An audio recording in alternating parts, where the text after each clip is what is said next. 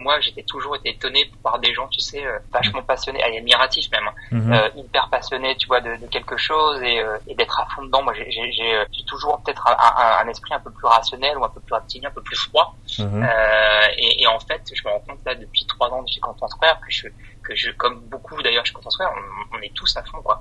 Donc on est tous à fond euh, et, et on, on, on porte, on met beaucoup d'énergie, euh, de temps, euh, d'investissement dans, tu vois, dans le projet de boîte. Et, euh, et, et tant d'autres, je me dis ah oui quand même. Tu vois, euh, je, suis vraiment et ça m'étonne de moi-même.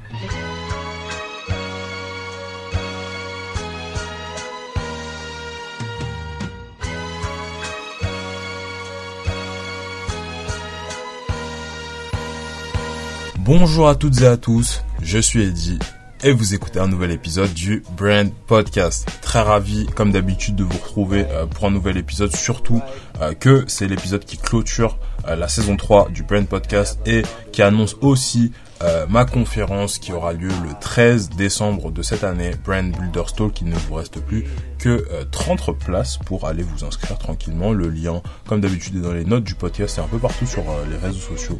Pour toutes les personnes euh, qui découvriraient euh, le podcast suite à cet épisode, le Brand Podcast est un podcast qui a pour but de vous aider à créer des marques fortes et adaptées aux défis du digital à travers les histoires des meilleurs artisans du marketing de demain. Aujourd'hui, épisode très spécial puisque pour la petite histoire, on était censé le faire depuis à peu près août, mais euh, il y a eu des, des, des- des- des petites mésaventures. Mais en tout cas, je suis très content de t'avoir aujourd'hui dans le podcast, Geoffrey. Sans plus tarder, je te laisse te présenter. Bonjour Eddy, bonjour, je suis Geoffrey Villon. Je suis en charge du marketing pour la zone IMIA pour Content Square. Ok, ça marche. Euh, Est-ce que rapidement, tu pourras nous, nous, nous présenter euh, Content Square pour toutes les personnes qui qui, qui connaîtraient pas? Oui, bien sûr. Alors, Content Square, c'est en fait une plateforme d'expérience analytique. Euh, la plateforme capture des milliards de données comportementales en ligne et va les transformer en recommandations utilisables par tous. Ça permet à Content Square d'aider les marques, des très grandes marques, à créer les meilleures expériences digitales sur leur web, sur le mobile ou sur leur app. Aujourd'hui, Content Square, c'est à peu près 1000 employés un peu partout dans le monde, principalement à Paris où, euh, où est le siège, puisque Content Square est une boîte française. C'est aussi l'une des euh, vingtaines de licornes aujourd'hui euh, euh, en France. Et on, aide à peu près euh, 750 clients vraiment partout dans le monde, dans tous les secteurs. On a des bureaux euh, euh, à New York, à Munich, à Londres, à Singapour, à Tokyo, et ça continue, ça continue. C'est une boîte qui est en hyper croissance, et effectivement, c'est pour ça qu'on a eu beaucoup, beaucoup de mal à se caler une date, et donc je suis ravi, enfin, aujourd'hui, de pouvoir euh, être avec toi et de clôturer la saison.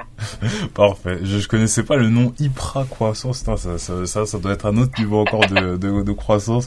Euh, pour toutes les personnes qui connaîtraient pas euh, le format, comme d'habitude, on va revenir pendant une trentaine de minutes sur ton parcours à toi, Geoffrey. Puis ensuite, on va un petit peu partir dans le détail sur, bah là, actuellement, qu'est-ce que vous faites au marketing euh, de Content Square. Puis on va enchaîner avec le Fast and Furious version brand, comme d'habitude, avant de clôturer avec ta petite question. Sans plus tarder, on va commencer avec mes questions. Moi, je commence fréquemment les épisodes par parler d'études et particulièrement sur la saison 3 parce que c'est vrai que sur cette saison 3, j'ai quand même introduit le fait de parler de parcours un peu plus dans le détail. Cependant, voilà, aujourd'hui, j'avais envie de faire un truc un peu différent en ouvrant un peu la discussion. Euh, tu le sais, un des grands sujets du podcast, c'est- la marque, tant sur le plan perso que pro.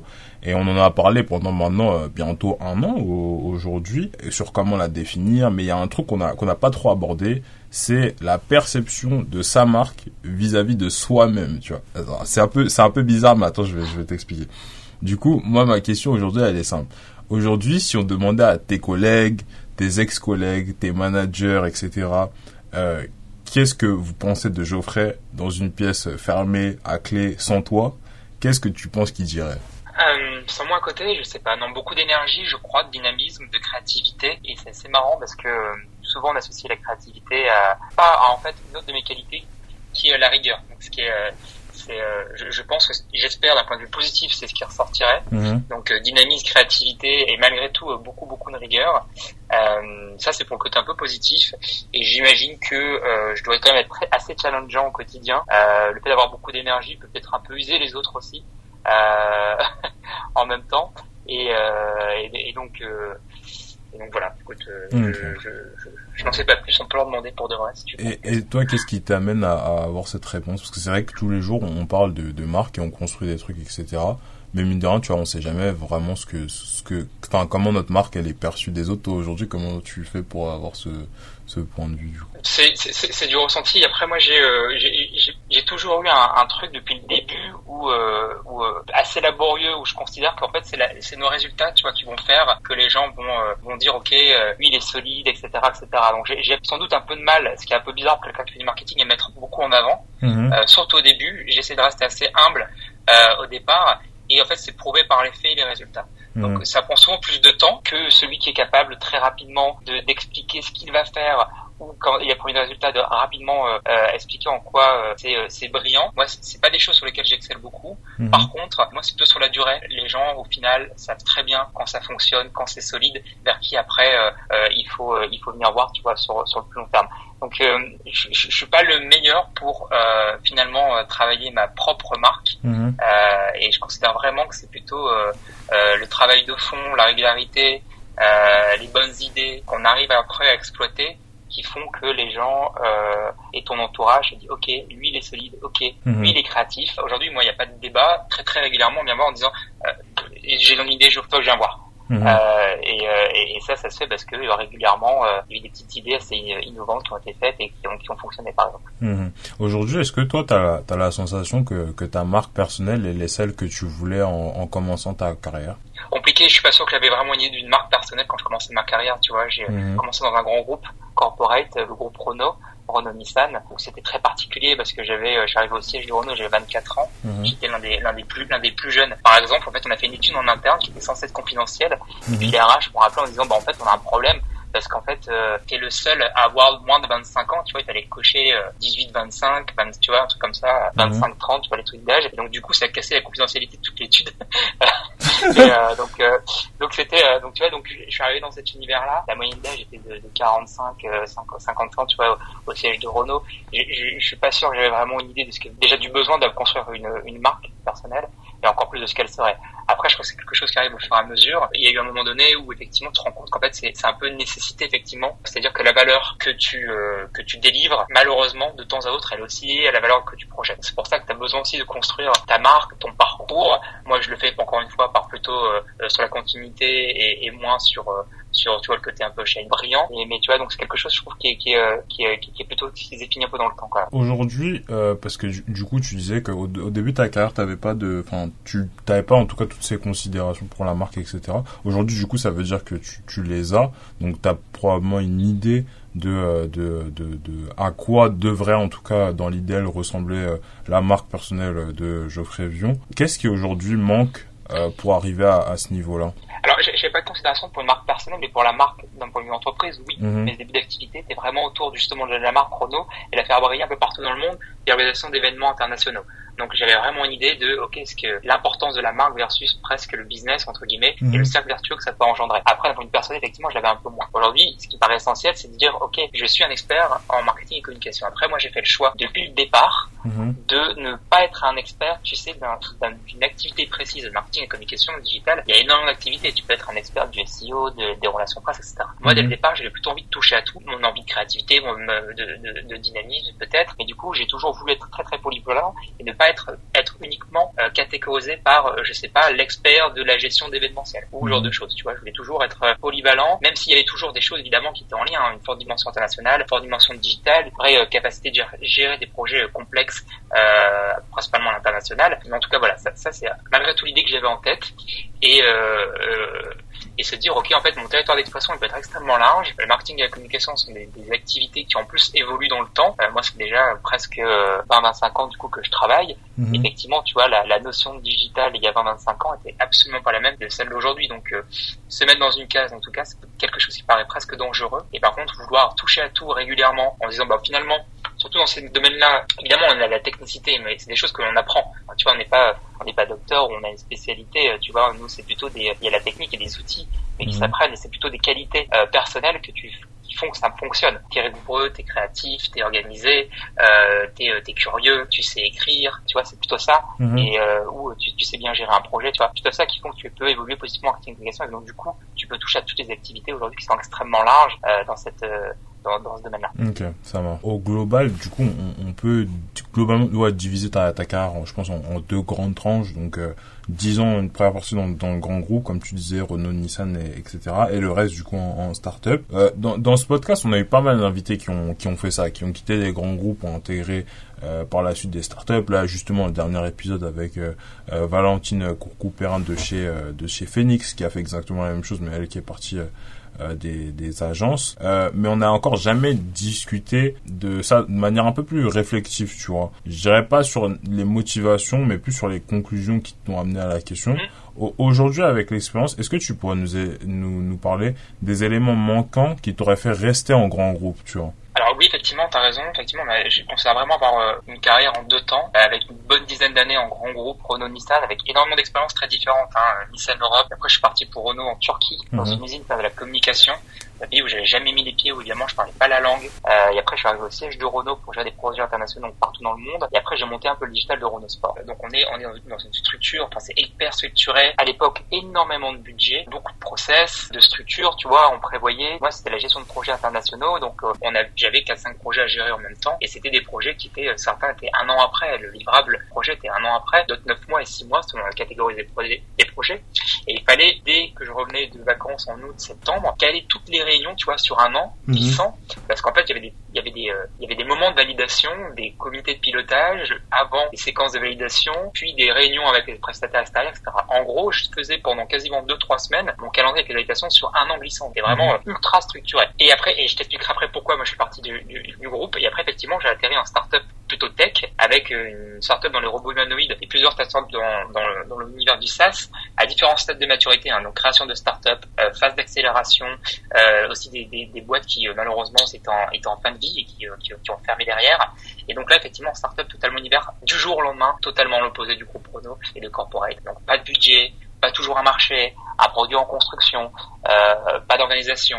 Et euh, il fallait délivrer, toujours délivrer très très vite, même si c'était imparfait. Il m'arrivait de sortir un site e-commerce qu'on avait bâti en deux trois mois, mhm. qui était à peine testé en pré-prod à 80%. Le big boss arrive et dit ok on le sort demain. et donc tu sors demain et puis tu le répares et puis au fur et à mesure.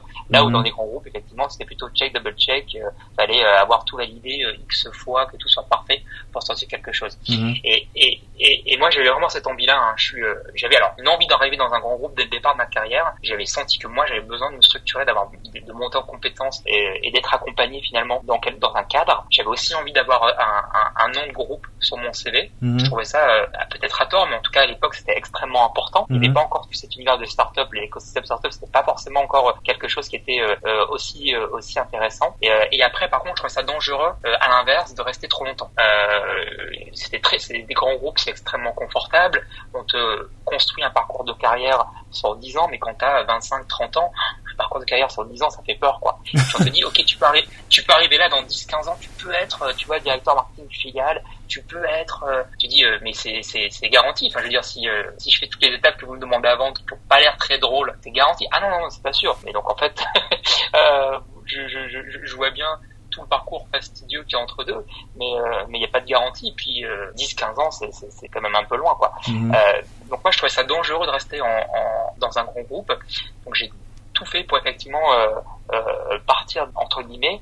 Euh, et en fait, quand je suis du Renault, du siège de Renault, je suis parti chez Renault Sport, qui était une business unit du groupe mmh. Renault. Donc, ils ont une petite entité de 180, 200 personnes, mais par rapport au groupe Renault, tu vois, c'était 150, 160 personnes juste en marketing, communication. Mmh. Donc, tu vois, une petite entité pour au moins avoir plus de choses à, à faire d'un point de vue activité. C'est-à-dire que mon périmètre est extrêmement large. Quand tu travailles dans un grand groupe, le problème, c'est qu'en fait, je parlais tout d'abord de je veux pas être dans une catégorie, bah, c'est exactement là où j'étais. C'est-à-dire que euh, as la partie marketing, puis tu as la partie brand, puis tu as la partie gestion des événements. Dans les événements, tu as les salons automobiles, dans les salons automobiles, tu as les salons automobiles en Europe, et après, tu as encore une catégorie en dessous. Enfin, tu vois, t'es le, tu, tu les le dossier du sous-dossier du sous-dossier du sous-dossier, c'est exactement ça dans l'arborescence. Alors que dans une petite boîte, effectivement, ton périmètre, bah, ok, tu touches à tout. Euh, évidemment, sur une volumétrie qui est moins importante, hein, euh, mais au moins tu touches à tout. Moi, effectivement, j'ai voulu vraiment basculer sur ce côté euh, startup, ça paraît décisif. Euh, et puis en plus, ouais, j'ai toujours eu un peu, euh, un peu un côté geek, en tout cas un, une aspérité pour cet univers-là. Donc effectivement, je suis parti jour dans une boîte de robots humanoïdes qui était qui qui s'appelle Aldébaran, qui était racheté ensuite j'étais par SoftBank, un conglomérat japonais. Mhm. Et donc là, effectivement, j'étais servi puisqu'on était à, à 2000% l'opposé de Renault, quoi. C'est-à-dire que il y avait que des ultra geeks qui adoraient travailler dans une boîte de robotique manuelle qui était pour eux le, le rêve ultime. Et, et puis il fallait bah, tout construire euh, le site corporate, un site e-commerce, euh, un site dédié à la communauté de développeurs, les réseaux sociaux. Enfin, il y avait vraiment tout, tout, tout à construire. Et t'arrivais le matin, tu savais jamais sur quoi t'allais travailler. Euh, et, et, encore une fois, il a fallu délivrer énormément de choses en très très peu de temps. Je la boîte, il y avait 70-80 personnes. Je suis parti, c'était 400 personnes avec des filiales partout dans le monde, euh, enfin partout dans le monde, aux États-Unis, euh, euh, au Japon et, et, et en France, en deux ans, deux ans et demi. Quoi. Donc c'était hyper dense et, et, et intéressant d'un point de vue métier parce qu'encore une fois, il fallait délivrer plus, enfin, de la quantité plus que de la qualité et Mhm. on avait appris totalement l'inverse auparavant. Et évidemment, évidemment, la vérité elle est entre les deux quoi. Euh, et c'est exactement ce que je retrouve aujourd'hui quand on Square où je retrouve à la fois le côté euh, d'une startup extrêmement dynamique, une ambition extrêmement forte, vision, une vraie mentalité de test and learn. Tu testes, ça marche pas. euh, Enfin, ça marche. Tu, tu testes petit, tu, acc- tu accélères. Euh, ça ne marche pas. Ok, tu fais un rapide bilan, tu arrêtes et, euh, et tu passes à autre chose. Quoi, tu as le droit à l'erreur. Euh, on se base énormément sur la data et en même temps, on a beaucoup de moyens puisqu'on a fait euh, énormément. Enfin, il y a eu euh, plusieurs levées de fonds, trois levées de fonds. Moi, depuis que je suis arrivé dans la dernière, de 500 millions de dollars en, en, en mai euh, 2021. Mhm. Euh, et, euh, et, et on commence à construire de plus en plus nos process, une manière de travailler pour pour scaler. La vérité, effectivement, elle est vraiment entre entre entre les deux. Euh, et et c'est là où moi aujourd'hui je m'épanouis pleinement. Ok, donc en gros, t'as as, as fait un espèce d'hybride entre un grand groupe et une start-up. Ce sera un- une grande start-up, quoi. C'est ça. Bon, après, quand on soit, c'est particulier aussi, puisque moi, je suis arrivé il y a, ça va faire trois ans dans, dans, dans- un mois, ça fera trois ans. Ouais. Et on, on était 280 quand je suis arrivé, on est un peu plus de 1000 aujourd'hui. Donc tu vois la, croissance qui est quand même assez dingue. Il y a eu six acquisitions, il y a eu trois levées de fonds. Est-ce que Content est exactement la même société que quand je suis arrivé? D'un point de vue structurel, non. Euh, heureusement, d'un point de vue état d'esprit, mentalité, ambition, envie, oui. Et ce qui est, le plus dur aujourd'hui à garder, hein, en tout cas entretenir, et on le sait, c'est comment tu gardes ta culture d'entreprise et ta cohésion euh, quand tu passes de 300 000 employés et sans doute beaucoup plus dans les années à venir, parce qu'on a euh, 1500 recrutements là actuellement ouverts, actuellement ouverts. On a 1500 recrutements prévus d'ici euh, d'ici trois ans. Mhm. Ouais, mais du coup, si je paraphrase un peu ce que tu me dis, parce que moi, ma question à la base, c'était sur euh, quels sont les éléments qui t'auraient fait rester en grand groupe? Parce que de ce que tu me décris, c'était euh, euh, le, le, parcours était un peu tout tracé, mais par contre, il n'était pas garanti. Si la RH, elle était arrivée en te disant Geoffrey, tes objectifs, c'est ça, ça, ça, si tu les remplis tous, t'es directeur marketing région Occident, je sais pas quoi, euh, dans 10 ans, est-ce que tu serais resté? Non, Non. mais, c'est- mais moi c'est exactement ce qui arrive. On m'a vraiment dit ok, euh, tu peux être là. euh, J'étais plutôt bien noté euh, euh, dans les dans, dans les talents euh, côté Renault. J'ai même eu du management là-bas euh, extrêmement jeune. Je crois à 27-28 ans, j'avais une équipe où je manageais, assez jeune. Mais malgré tout non parce que euh, je, je, je pense que ce carrière c'est long. Mhm. c'est très très long, tu vois, c'est un grand marathon. Euh, et, et, rentrer entre guillemets une zone de confort d'un grand groupe, je, je trouvais ça dangereux. Euh, et euh, et il y avait quoi qu'il arrive dans un parcours de carrière où pourtant dans le groupe Renault très très sympa, hein, tu peux changer de poste tous les euh, 3 4 ans, 4 5 ans donc c'est plutôt cool. Il y a toujours un moment où tu as des postes euh, sur lesquels qu'il fallait faire, qui étaient fastidieux, mais où moi je pense que d'un point de vue personnel, je me serais pas éclaté. Et c'est quand même pour moi décisif, c'est-à-dire d'allier les deux, d'allier euh, euh, un truc où j'apprends des choses. Euh, forcément, il y a des choses que j'ai pas exploitées, que j'ai pas fait, euh, où je, je vois aussi que je peux apporter quelque chose. Je peux arriver quelque part où je m'éclate, j'apprends plein de choses, mais mais j'ai pas l'impression, tu vois, que, que j'arrive à apporter des choses aux autres. Ça me gênerait, ça m'embarrasserait, je me sentirais pas à l'aise. Et en même temps, j'ai besoin quand même que l'environnement, ce que l'on fait, j'ai besoin de m'amuser, de, de trouver ça euh, intéressant. Euh, et et- et j'aurais eu des moments dans ma part, dans ma dans ma carrière dans un groupe comme ça, forcément, où on m'aurait dit, ok, il faut que tu fasses ça pendant deux trois ans. Quoi. Mhm. Et euh, c'est pas drôle, on le sait, mais c'est, euh, tu vois, euh, comme personne veut le faire, c'est dans le parcours euh, et, et c'est obligatoire. Et, euh, et, et donc voilà, il y a deux choses. C'est, je veux absolument pouvoir apprendre des choses, apporter des choses et en même temps m'amuser dans cet intérêt, un terrain qui, qui, qui m'éclate. Sinon, c'est, euh, sinon je, sinon je, je me lève- pas le matin. Mhm. Et de l'autre côté, c'est euh, trop, trop, trop confortable, enfin, trop dangereux d'être confortable trop tôt dans sa carrière, à mon avis. Mhm. Ouais, je, je, je vois ce que tu veux dire. La prise, la prise de risque, tu vois, quand je, quand je, quand j'ai, quand je suis parti euh, euh, du, du, groupe Prono, euh, je devais avoir une trentaine d'années. Enfin, tu vois, elle était, elle était ultra faible. Enfin, tu Mhm. vois, j'avais, euh, j'avais un parcours avec un, un, bon nom sur mon CV, j'ai fait des études, j'étais, tu vois, à l'époque d'un point de vue personnel, j'avais très très peu de risques. Mhm. Donc, euh, si tu fais pas ce, si tu prends pas des risques quand tu es euh, en, début de carrière, tu le feras jamais, quoi. Enfin, tu vois, ou en tout cas, tu le feras de manière euh, qu'avec, enfin, ça, ça, sera trop compliqué parce qu'il y a trop d'éléments rationnels qui rentrent en compte. Mhm. Quand t'as, je sais pas, une quarantaine d'années, cinquantaine d'années et t'as as beaucoup d'obligations, quoi. Donc, mhm. euh, important de prendre des risques, important de prendre des risques dès le départ, quoi. Surtout si t'es une assise solide, euh, faut être confiant et y aller, quoi. Ouais. Il y a, y, a une, y a une question que je voulais te, te poser sur euh, sur le sur le réseau, mais euh, je pense qu'on va on va pas avoir le temps. Et de toute façon, le, réseau c'est quelque chose dont on a parlé un petit peu euh, déjà sur sur le podcast. Je vous invite à écouter l'épisode avec Vincent Moreau qu'on a qu'on a fait. Du coup, je vais skip et passer à la question que j'avais notée après. c'est. Euh, tu peux la tenter en une phrase, hein. Vas-y. Ouais, la, la question que j'avais sur sur le réseau, vas-y, on va la faire en, en une phrase. C'est est-ce que tu aurais une erreur à ne pas faire pour notre audience quand on tente de construire son réseau? Réseau superficiel. Moi, je, je c'est exactement un peu euh, le parallèle avec euh, la, la manière dont, dont, je pense ma marque personnelle entre guillemets au départ. Je suis plutôt sur la construction sur le long terme. Mhm. Donc, euh, connaître plein de gens rapidement de manière euh, superficielle, c'est, ça, ça fonctionne pas.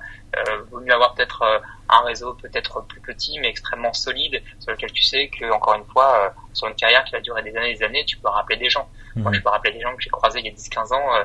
il y en a peut-être pas beaucoup, mais mhm. en tout cas euh, j'aurai un retour très concret. Et ils auront encore une image de moi et de ce que j'avais apporté à l'époque qui, était, qui, est, qui est solide. Plus que, tu vois, construire euh, du volume pour du volume et, euh, et finalement pas avoir quelque chose de, de solide et tangible derrière.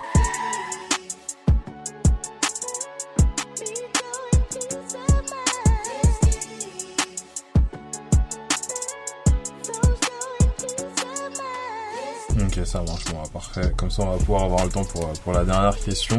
assez court. Pas mal. Euh, du coup, pour, pour moi, le, le personal branding, c'est avant tout deux choses. C'est la connaissance de soi et ta réputation. Donc, si je devais résumer ce dont je parle depuis euh, près d'un an, ce serait à peu près ça. Et euh, avant qu'on enchaîne sur la partie market sur, sur Content Square, moi, j'aimerais quand même faire un arrêt sur ce que tu fais aujourd'hui. Parce que mine de rien, bah, c'est... enfin, tu, tu m'as bien décrit le truc, etc. T'as présenté la boîte et tout. Et ça sent que, enfin, même dans ton niveau d'énergie, que tu kiffes ce que tu fais. Si, si tu devais euh, retenir une chose que tu as appris sur toi-même et que tu pensais pas découvrir en venant chez Content Square, ce serait quoi ah, Chez Content Square en particulier euh... ah, Là, tu sais que c'est une bonne question, tu vois. Quand, quand, quand il y a ce petit temps là, tu, sais que c'est une bonne question. surtout quand elle n'a pas été partagée en amont, tu sais. Euh... non, mais y a, je, je sais pas, il y a peut-être... Euh, peut-être son implication, tu vois. Je, je pensais pas euh, euh, autant peut-être euh, m'impliquer dans, dans un projet, tu vois, et, euh, et accrocher, tu vois, à un projet ou à la culture de boîte, tu vois, et fitter je pensais euh, tant avoir un peu de recul, tu vois, avoir un peu un esprit critique, avoir un, un recul sur, euh, ou, en tout cas, moi, j'étais toujours été étonné par des gens, tu sais, euh, vachement passionnés, et admiratifs même, mhm. euh, hyper passionnés, tu vois, de, de quelque chose et, euh, et d'être à fond dedans. Moi, j'ai toujours peut-être un, un, esprit un peu plus rationnel ou un peu plus reptilien, un peu plus froid. Mhm. Et, et, en fait, je me rends compte là depuis trois ans chez Content Square que je que je, comme beaucoup d'ailleurs, je pense on, on est tous à fond, quoi. Donc on est tous à fond euh, et, euh, et, et on, on, porte, on met beaucoup d'énergie, euh, de temps, euh, d'investissement dans, tu vois, dans le projet de boîte et, euh, et, et tant d'autres, je me dis ah oui quand même, tu vois, je, je, suis vraiment et ça m'étonne de moi-même, qui, mm qui, est toujours un peu plus, tu vois, un, un, peu plus en, en, retrait. ça veut pas dire que je suis pas investi, mais je le montre peut-être un peu moins ou tu vois, ou en tout cas je, je, je je, je suis peut-être moins, euh, je parais mettre moins d'affect dans, dans, ce que je fais que, que d'autres. Mais effectivement, là, là, on, on, est sur une aventure qui, est assez démentielle. Enfin, tu vois, je donne quelques chiffres, on essaie de la rationaliser, mais en donnant un peu de chiffres, tu vois, pour expliquer aux gens ce que ça veut dire de passer, euh, tu vois, de, de doubler ou tripler de taille tous les ans. Et, euh, et en réalité, le, le plus intéressant, c'est pas forcément ce qu'on raconte, mais c'est la manière, enfin, c'est de le vivre et, et, de, et, de, le rendre tangible, quoi, et de voir comment les gens euh, bossent ensemble, euh, sont ultra alignés sur ce qu'ils font. Euh, les résultats sont tout le temps assez incroyables. On est sur des croissances à trois chiffres depuis des années, et le projet il est juste fou. Et au début, tu regardes le projet, tu fais ouais, ok. Euh, le fondateur a dit, ok, on est là pour construire la plus grosse boîte de tech, tu vois, mondiale. Tu le regardes au début, tu fais, ok, euh, euh, moi je veux aller très très loin, mais euh, jusque là, je, je, je, tu vois, je, je, me permets de mettre quelques doutes, tu vois. Et en fait, après, tu rentres dans le truc, tu fais, ah ouais, mais en fait, non, mais il y a moyen, quoi. Mhm. en fait, c'est possible. Tu regardes juste en fait tous les ans, tu dis, en fait, où est-ce qu'on était il y a un an, où est-ce qu'on était il y a six mois, où est-ce qu'on veut être dans un an, où est-ce qu'on veut être dans cinq ans. Quand tu vois les parcours, qu'on est capable de, les résultats qu'on est capable d'obtenir, je dis en fait c'est possible. Donc je suis rentré vraiment dans le truc, euh, comme beaucoup, et effectivement donc c'est un peu ce qui m'a le plus étonné, c'est ma capacité à m'investir autant et, et, à mettre autant d'investissement dans, dans, le projet de la boîte. Mhm. Moi, j'ai une question par rapport à tout ça parce que ça, c'est vrai que c'est, on n'en parle pas assez. Est-ce que quand t'étais, euh, enfin, ou d'ailleurs même quand tu rejoins Content Square, il passe de l'equity dans, ton package? On a ce qu'on appelle les BSPCE effectivement. Alors c'était moi c'était le début, c'était en train d'être mis en place. Donc moi je suis arrivé effectivement, j'en ai bénéficié dès le départ. Et mhm. après maintenant, euh, et donc c'était il y a trois ans. Et, et, maintenant en gros, tous effectivement les employés ont droit euh, à un certain nombre de BSPCE euh, mhm. selon euh, selon leur, selon leur arrivée, selon l'année depuis quand ils sont là, etc. etc. Quoi, de manière mhm. assez classique. Ok, je te, je te pose cette question. En tout cas. Je te pose cette question là parce que pour moi ça ça joue un grand rôle dans dans l'implication, tu vois. Genre je, je te reprends un exemple simple. Aujourd'hui je bosse dans une boîte euh, qui s'appelle Go My Partner, d'ailleurs que je que je salue à tous les tous mes collègues et euh, qui est aussi une boîte de la tech. Euh, on bosse dans la sport tech, on développe une appli, etc. et tout. Et comme bah, toute startup, il y a des objectifs de croissance, etc. Mais moi, voilà, aujourd'hui, je, je suis alternant. Euh, j'ai pas un poil de, BSPCE et qu'on fasse plus 100%, plus 300% ou plus 1000% à l'année, moi ça changerait à ma vie. Donc du coup, moi je me demande si quand on a un talent particulièrement pour les marketeurs qui nous écoutent, parce que je pense qu'il y a des jeunes et des expérimentés aussi, est-ce que tu penses que le, le t'aurais eu la même implication si t'avais pas eu de BSPCE dans, dans, ton package? Non, c'est un élément ultra motivant. Mm-hmm que ce soit clair. Après, il faut avoir conscience aussi que c'est euh, que qu'il y a beaucoup d'intérêt. Enfin, encore une fois, là, c'est absolument pas garanti. Donc, euh, ne mhm. rentre pas dans une boîte qui euh, en disant euh, je mets tout là-dessus parce qu'en réalité, il y a quand même beaucoup de il y a quand même beaucoup de chances que tu que à la fin tu s'en sors rien ou t'en sors quelque chose de bien. Et alors, et d'exceptionnel, c'est possible, mais les cas de figure sont, sont, sont, sont, assez limités. Mhm. bon, voilà, faut pas que ce soit ton unique critère de motivation quand tu rentres dans une boîte, sinon c'est très hasardeux. Mhm. Après, oui, c'est un, élément de motivation parce que, en tout cas, d'implication et de fidélisation aussi, mhm. euh, aussi puisque tu sais, euh, euh tu as en gros un nombre de PSPCE et selon euh, euh, après les plans des différentes sociétés, mais tu, tu les obtiens, et le pouvoir, tu peux les débloquer au bout de un an, deux ans, trois ans, quatre ans, ce qu'on appelle investing, mhm. selon donc il y a un moyen de fidélisation et effectivement d'application. Mm. Euh, mais encore une fois, si c'est ton seul critère pour entrer dans une boîte, c'est une erreur. Après, effectivement, c'est quand même un dispositif qui est ultra intéressant et, euh, et pour sentir impliqué.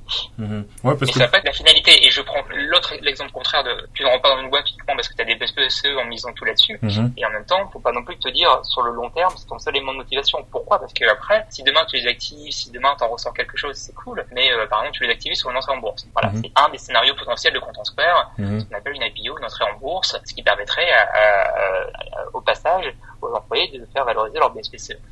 Mais l'entrée en bourse, ok, c'est une journée, après tu rester BSPCE, mais euh, la boîte est toujours là, il faut toujours continuer à la faire évoluer, le projet est toujours là. Donc si c'est ton, seul et unique objectif après dans, une boîte, c'est vraiment compliqué sur le très très long terme. Mhm. Donc euh, ça met moins de motivation, ça met de fidélisation, oui, mais ça doit être euh, euh, pas le seul et l'unique, sinon c'est compliqué, sinon c'est dangereux. Mhm. Non, mais je, je, je, te pose cette question-là euh, par, par, rapport à, à l'ownership. On, on, le sait, hein, le marketing, euh, encore, plus maintenant avec le digital, c'est ça a un grand attrait performance, alors que c'est vrai qu'à à, l'époque c'était un peu plus un truc de sales pour le coup. Et, et, et, je trouve que dans le paysage, particulièrement de la startup, aujourd'hui, on demande beaucoup d'ownership aux, aux, aux, candidats. Quand on regarde les fiches de poste, tout le monde doit être responsable, indépendant, curieux, savoir monter des projets, etc etc. Et pourtant, bah, les, les, candidats ne sont pas CEO.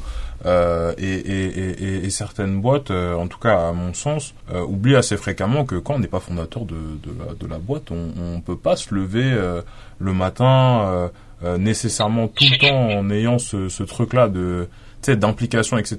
et qu'il faut, il faut aussi... Mais après, l'implication, elle peut être portée, donc les BSPCE, c'est un élément, mais après, mhm. et c'est que souvent les startups essayent d'apporter, en mhm. tout cas elles, doivent le faire, c'est euh, ok, elles te demandent beaucoup d'ownership, d'investissement et autres, mais après elles, peuvent te permettre à toi normalement de euh, d'être sur énormément de sujets puisque souvent tu as des phases de croissance différentes, mhm. du coup tu as une polyvalence tu vois d'activité, une autonomie, une, une courbe d'apprentissage du coup et de compétences qui est, euh, qui est extrêmement forte. Euh, enfin tu vois c'est ça, et tu as aussi euh, un environnement parfois de travail tu vois qui est plus flexible, mhm. qui est plus sympa, etc., etc. C'est tout ça en fait finalement que les, les, startups sont censées pouvoir proposer, ou en tout cas proposent plus, j'imagine, que d'autres boîtes. Mhm. Et, et, c'est ça qui fait que tu dis, ok, du coup, moi, je m'implique. Mhm. Euh, parce que je vais pouvoir grandir et avec la boîte. Euh, enfin, tu vois, encore une fois, euh, c'est ça doit être du donnant-donnant, quoi. Donc, mhm. euh, on te demande beaucoup. c'est vrai, mais en même temps, euh, si tout va bien, la boîte est censée pouvoir t'apporter énormément sur tes montées en compétences, sur ton environnement de travail, euh, sur éventuellement des conditions, donc euh, euh, soit financières, soit, soit divers avantages, et il faut qu'il y ait un équilibre effectivement, sinon euh, tu peux pas impliquer les gens forcément. Mmh. Mmh. On se, rejoint assez sur sur ce côté-là. Euh, sans plus tarder, on va passer sur la partie euh, euh, marketing autour bah, de, Content Square et de ce que vous faites aujourd'hui. Euh, quand, quand je reviens un petit peu sur sur les chiffres que tu nous as donnés, moi moi ce qui me marque c'est le Figaro, French Web, siècle digital, j'en passe. Euh, on n'a pas pu rater la, la, la, levée de fonds euh, de 500 millions de dollars dans les médias. Il euh, y, y, en a eu des, des plus gros juste après d'ailleurs, ce qui m'a assez étonné, mais, mais mine de rien, c'est quand même un chiffre assez symbolique parce que c'est quand même voilà un, un demi milliard d'euros et ça implique aussi plusieurs choses. La première, c'est que déjà vous avez bien bossé parce qu'on lève pas autant de d'argent sans fondamentaux. Hein. Les investisseurs ils sont pas complètement fous non plus. Et la, la, la seconde chose, c'est que ça va forcément impliquer des défis de d'hyper croissance du coup alors en préparation, toi tu me disais que quand t'es arrivé vous étiez à peu près 300, maintenant vous êtes un peu plus de 1000, euh, voire même un peu plus je pense. Et, euh, et, c'est quoi euh, en interne vos méthodes pour réussir à, aligner aussi bien l'équipe marketing, les SDR, les sales, euh, quand on sait que l'hypercroissance, euh, bah, ça implique des process qui changent tout le temps. Quoi? Nous, les process sont plutôt en construction. Euh, je pense que le qui fait que ça marche très très bien d'un point de vue euh, marketing sales chez Content Square, c'est qu'en fait il y a un alignement euh, des équipes qui euh, qui est, qui est vraiment euh, qui est vraiment parfait. Euh, alors après c'est encore une fois en construction selon les tu vois selon différents pays, on est dans différents pays et il y a des équipes qui sont belles et a des équipes comme en France par exemple qui sont un peu plus enfin qui sont qui, qui sont là qui est la première équipe puisque le siège est là. nous en fait la manière dont on travaille c'est que le marketing en fait il est il est euh, incentivé euh, sur le nombre d'opportunités qui est généré par quarter. Nous, notre objectif, c'est de contribuer au pipe, à peu près à 50% du pipe généré pour euh, pour euh, pour les sales et, et pour ça on mesure par le nombre d'opportunités euh, et qui est une première étape du cycle de vente. Donc finalement on a un marketing qui est très très orienté acquisition et très orienté sales. Mm-hmm. On va évidemment regarder nos métriques tu vois classiques euh, du nombre d'MQL, de notre trafic de site, de conversion sur le site, etc etc. Mais en réalité je, je te dis pas qu'on s'en fout, mais euh, ce qui est le plus important, c'est pas que j'ai énormément de monde sur mon site, mais que à la fin, euh, ceux qui convertissent euh, ramènent des opportunités business. Et ça, c'est extrêmement important parce que du coup, cette métrique qui est qui est la même pour ici des équipes SDR et finalement aussi pour les sales, puisque eux, ils ont une, un objectif de pipe qui est lié au nombre d'opportunités. Il y a des ratios sur lesquels on, on, on travaille, euh, on travaille. Et ça, en fait, un alignement, puisqu'en fait, tout le monde va parler le même langage. Euh, ce qui est aussi intéressant d'être dans ce que je disais, c'est que sur le nombre d'opportunités, euh, on est un nombre d'opportunités par par quarter. Donc ça veut dire qu'en fait, on a un, un cycle en tout cas euh, d'activité, enfin une vision qui est assez assez court terme. Euh, L'idée c'est d'être euh, de, de, se focaliser sur notre croissance. On veut extrêmement dense, extrêmement rapide pour des raisons très très stratégiques. Nous on est sur un nouveau marché, l'expérience analytique. Mmh. Euh, L'idée c'est d'occuper le terrain au maximum, euh, de, de, de, bénéficier de cette nouvelle vague qui arrive et vraiment de croître très très très vite. C'est pour ça que les sales, les SDR, le marketing sont sur des cycles extrêmement courts, même si en réalité on est en parallèle de la gestion de ce rythme d'hypercroissance très court terme. On regarde et on construit de plus en plus sur des plan, tu vois, euh, beaucoup plus euh, long terme. Et c'est un peu ça aujourd'hui, moi, ma difficulté, c'est-à-dire que j'ai à la fois une équipe que je euh, challenge sur du très court terme, par porteur, très business, et en même temps, on essaye en parallèle de construire le, plus tard. Et construire plus tard, ça veut dire moi avoir de plus en plus de process. Effectivement, on s'est travaillé beaucoup sur la marque etc. C'est ça qui est difficile aujourd'hui, c'est qu'il faut être capable de gérer les deux de manière assez subtile en parallèle. Euh, le court terme, nourrir la machine sales, il y a énormément d'activités dans notre map. Euh, tu vois, on a 200 activités dans notre map par an, juste sur la France par exemple. Euh, alors, par activité, ça va être euh, participation des événementiaires, l'organisation de nos propres événements, euh, des campagnes en ligne, etc., euh, etc. Et en même temps, travailler sur des projets qui vont avoir des résultats beaucoup plus moyen long terme, tout notre SEO, les relations de presse, etc. etc. Mmh. Euh, ok, ça marche. Donc, euh, euh, euh, il nous reste à peu près, je dirais, une, une, dizaine de minutes en incluant ma, ma, question. Du coup, un peu comme la question sur le réseau, en peut-être en une demi-phrase, deux, trois phrases, est-ce que tu pourrais nous expliquer c'est quoi vos étapes aujourd'hui pour lancer un, un nouveau pays correctement sur la partie marketing? Les grands milestones quoi. Aujourd'hui aujourd'hui c'est un peu plus facile qu'il y a quelques années dans le sens où on a déjà ouvert plusieurs donc on a entre guillemets la recette euh, mais globalement il y a quand même une idée de euh, on y va petit, on teste, on tâte et euh, dès qu'on voit que ça fonctionne on accélère euh, on accélère rapidement. Donc concrètement, par exemple, on va plutôt avoir des équipes sales au départ dans un pays euh, et avoir le marketing encore, tu vois, dans une autre. On va pas ouvrir tout de suite un bureau et envoyer plein de monde là-bas. Mhm. je prends l'exemple de, de Europe, par exemple de l'Italie, il y a quelques années, qui on a, on a on a pris des sales sur place, mais le marketing il est encore géré à, à Paris avec des gens qui ont cette double culture, qui parlent la langue évidemment, connaissent le marché local, c'est extrêmement important. Euh, mais, euh, mais, c'est comme ça un petit peu qu'on a géré. En fait, nous la mécanique finalement on la connaît. Ce qui fait ce qu'on fait derrière, c'est qu'on fait une tune euh, selon le marché, on adapte, on localise, mais mais après on, on, réplique déjà des succès qu'on a déjà eu au, au, par ailleurs. Et, et, et, en même temps, ça c'est pour le début. Après, quand tu veux vraiment vraiment dans un pays, une fois que tu l'as ouvert, vraiment accélérer, aller beaucoup plus loin, être beaucoup plus pertinent, mhm. il y a quand même vraiment un travail de localisation. Tu vois, d'avoir des propres use cases locales, d'adapter selon les verticales, euh, ton marketing selon les verticales qui vont être euh, le plus intéressantes euh, pour toi. Alors, soit parce qu'elles vont générer le plus de chiffre d'affaires, soit parce qu'en fait, elles sont plus simples à attaquer parce que tu as déjà eu des succès dans les verticales dans les autres pays que du coup tu vas pouvoir ramener et répliquer. Voilà. Et en même temps, aujourd'hui tout ça fonctionne parce que nous notre produit il est extrêmement solide, il répond vraiment aux besoins tu vois de, de, de nos clients et donc qui, fait que ça marche quoi. Mmh. Euh, je pense que c'était beaucoup plus compliqué au début de Content Square où euh, tu vraiment en phase d'exploration euh, et où là eux l'approche a été encore une fois, je reviens sur la mentalité extrêmement celle du marketing Content Square, de se focaliser surtout sur la croissance court terme et plutôt les ventes. Euh, c'est pour ça que le travail, par exemple, la marque de Content Square été beaucoup, beaucoup plus tard.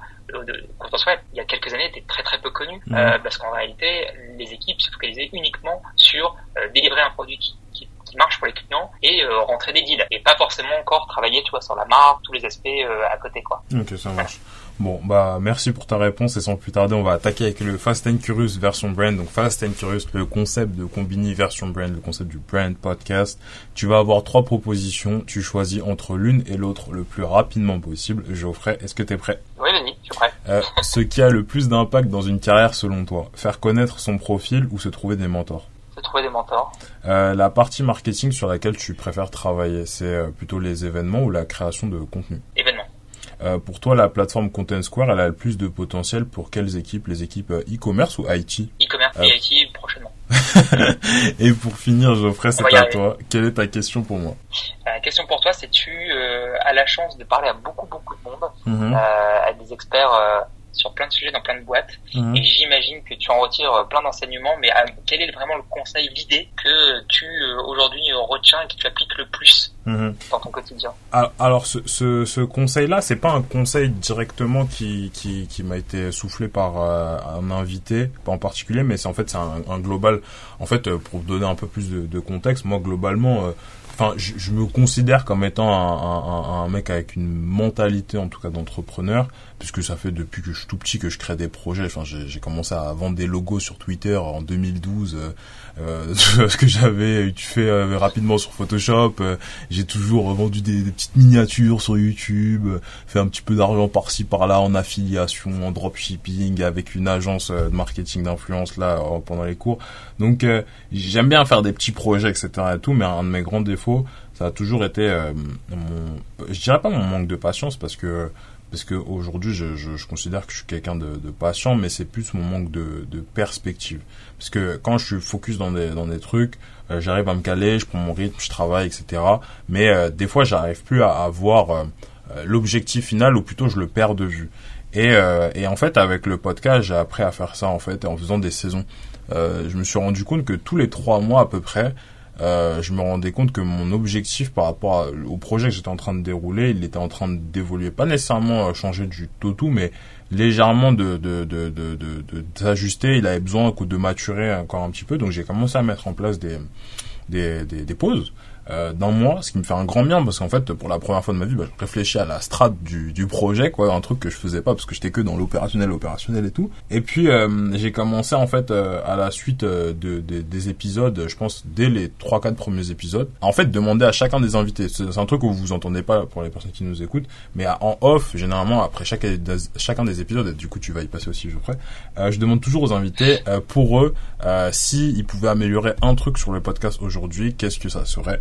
Et euh, tout le monde me donne toujours un point de vue assez différent. Euh, il y a toujours des, des, des, choses qui reviennent, qui reviennent, qui reviennent, qui reviennent.